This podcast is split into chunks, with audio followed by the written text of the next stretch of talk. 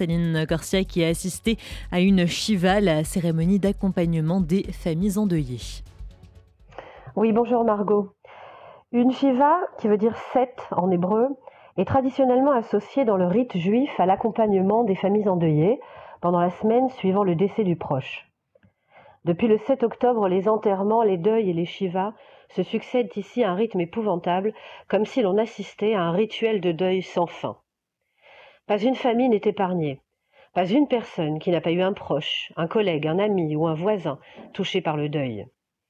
Après les enterrements de masse des victimes du 7 octobre, il y a eu ceux des victimes qui ont mis du temps à être identifiées. Il y a aussi ceux des victimes d'attentats qui continuent de se perpétrer sur le sol israélien, comme cette vieille dame de 79 ans, Edna Blostein, assassinée à Ra'anana le 15 janvier dernier. Et puis il y a les avis sinistres à la radio tous les matins qui égrènent les noms des soldats tombés au combat. Des jeunes pour la plupart, fauchés à l'aube de leur vie, qui n'ont même pas atteint les 25 ans. Alors un peu partout en Israël, on voit se dresser de grandes tentes blanches, les tentes de Shiva, comme on dit, qui accueillent les familles endeuillées et leurs proches et amis venus les réconforter. La coutume veut que les endeuillés respectent une période de deuil stricte de sept jours pendant lesquels ils ne se laveront pas, ne se changeront pas et vivront ensemble, souvent au domicile du disparu. Ici, depuis le 7 octobre, les Israéliens ont pris l'habitude de se communiquer les adresses des familles endeuillées afin de s'assurer que celles-ci seront entourées pendant ces sept jours. Ils leur apportent à manger et à boire, pris à leur côté ou demeurent simplement près d'eux, leur tenant la main ou les écoutant raconter la vie de leurs proches disparus. Et ce, même s'ils ne les connaissent pas. Certains n'ont pas de famille en Israël ou très peu, et les Israéliens se relaient chaque jour pour leur apporter soutien et réconfort et ne pas les laisser seuls pendant cette épreuve terrible. C'est ainsi que moi-même j'ai reçu un message me demandant de venir soutenir la famille du jeune Cédric Green, soldat réserviste de Tsahal d'origine philippine. Cédric avait 23 ans. Il était né en Israël de parents philippins. Il avait acquis la nationalité israélienne après son service militaire. Cédric est tombé lundi dernier dans une embuscade à Gaza avec vingt autres camarades. À mon arrivée, j'aperçois une tente bondée, pleine de gens qui se pressent dans le froid et sous la pluie autour de la famille éplorée. Soldats, familles, amis, rabbins et anonymes sont venus pour ne pas laisser la famille de Cédric traverser seule cette épreuve. Comme un sinistre rappel, l'alerte à la roquette retentit à ce moment-là, et nous nous précipitons tous hors de la tente vers les abris.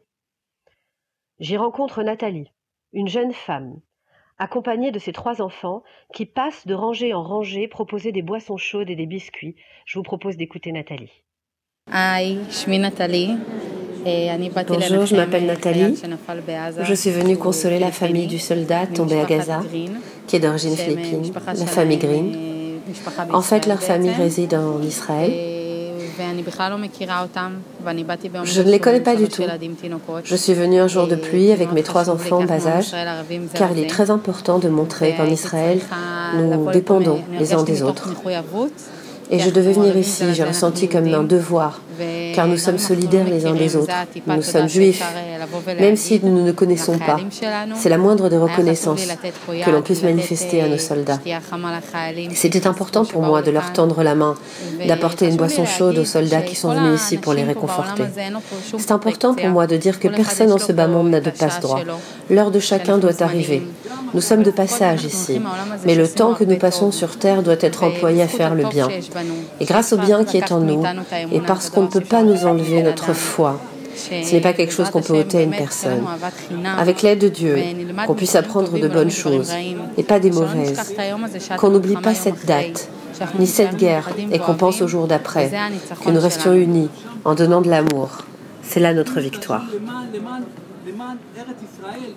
Ben, j'ai eu, enfin, c'est pas, j'ai eu envie, j'ai eu besoin d'aller rencontrer cette famille que j'ai vraiment l'impression que tous ces jeunes euh, qui nous, qui, qui je, n'arrive pas à trouver les mots, tous ces jeunes qui nous protègent, voilà, euh, et qui donnent leur vie pour nous, je pense que c'est véritablement le minimum que l'on puisse faire. Aller juste dire un petit mot aux parents qui doivent être euh, désespérés. Euh, on est une famille, une grande famille, et il n'y a pas d'autre chose à faire que si on pouvait faire plus, on le ferait, mais il n'y a pas d'autre chose à faire que d'être auprès d'eux, d'être à côté d'eux, sentir qu'ils ne sont pas tout seuls. Et, et puis voilà. Je n'ai je, pas vraiment de mots pour dire. Tout est tellement naturel pour moi c'est vraiment nos enfants. Ils sont là pour nous. Ils n'ont rien connu de la vie. Hmm. Et ils viennent nous défendre, ils viennent nous protéger. Euh. Ouais. Et finalement, quelque part, le, fait de s'asseoir dans une tente, à côté d'eux, avec les familles, euh, même si on les connaît pas, peu importe en fait. peu importe, mais ils savent qu'on est là, qu'on est là et et voilà, euh, j'ai même vu qu'aujourd'hui, euh, il y avait encore un jour, mais malheureusement, comme j'avais mon, euh, mon Zoom, je serais bien retournée aujourd'hui, rester un petit moment avec eux, les soutenir, mais, mais surtout ne pas parler, parce que bon, il n'y a, y a, rien à dire. Ce malheur est terrible, ils vont le vivre tous les jours jusqu'à la fin de leur vie. Et nous, la, vie continue. Et grâce à eux, ici, la vie continue.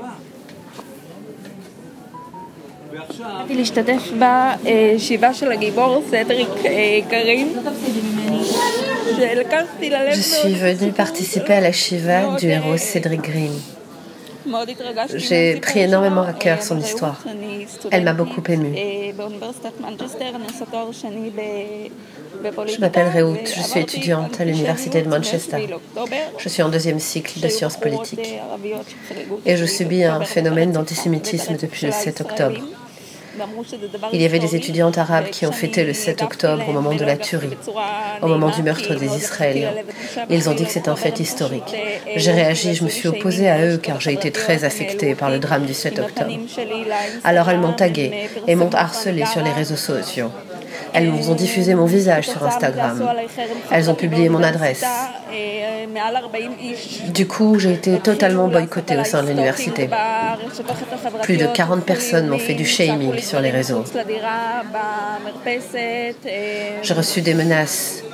On m'a hurlé dessus à la porte de mon appartement, depuis mon balcon.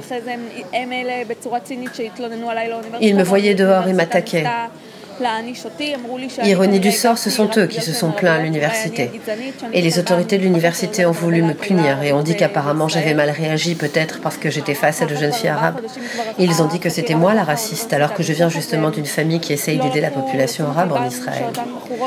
Et cela fait presque quatre mois que cette enquête dure à l'université.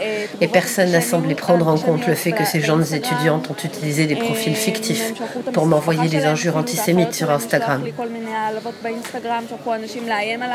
Elles ont même envoyé leur famille, leurs sœurs, pour m'humilier sur Instagram, pour me menacer. Ils m'ont dit tu vas devoir te préparer toi aussi prochainement. Ils ont essayé continuellement de m'attaquer. Ils me traitaient de chienne quand ils me voyaient sur le campus. Et ils ont reconnu que tout ça, c'était parce que j'étais israélienne. L'université n'a pas pris en compte tout cela et demain, ils doivent m'annoncer si je recevrai ou non une sanction. Alors, vous l'avez entendu, après Nathalie, j'ai rencontré aussi un groupe de Françaises venues serrer la maman de Cédric dans leurs bras. C'était Annie-Claude. Et puis, il y a ces anonymes qui viennent soutenir, et d'autres qui sont aussi là parce que ces deuils résonnent douloureusement en eux. Un Réout que nous venons d'entendre, en larmes, qui nous a raconté son histoire. Le ministre de l'Intérieur, Moshe Arbel, est venu consoler la famille cette semaine et a octroyé aux parents de Cédric la nationalité israélienne. Mais ce que l'on retiendra surtout, c'est l'extraordinaire solidarité de ce peuple qui ne faiblit pas depuis le 7 octobre, ces Israéliennes et Israéliens qui portent ce pays à bout de bras depuis le début de la guerre et se relayent auprès des familles endeuillées pour les soutenir et les accompagner. Car, comme me l'a dit l'un d'entre eux, on ne les connaît pas personnellement, mais ce sont tous nos enfants et nos frères. C'était Céline Corsia pour Radio RCJ.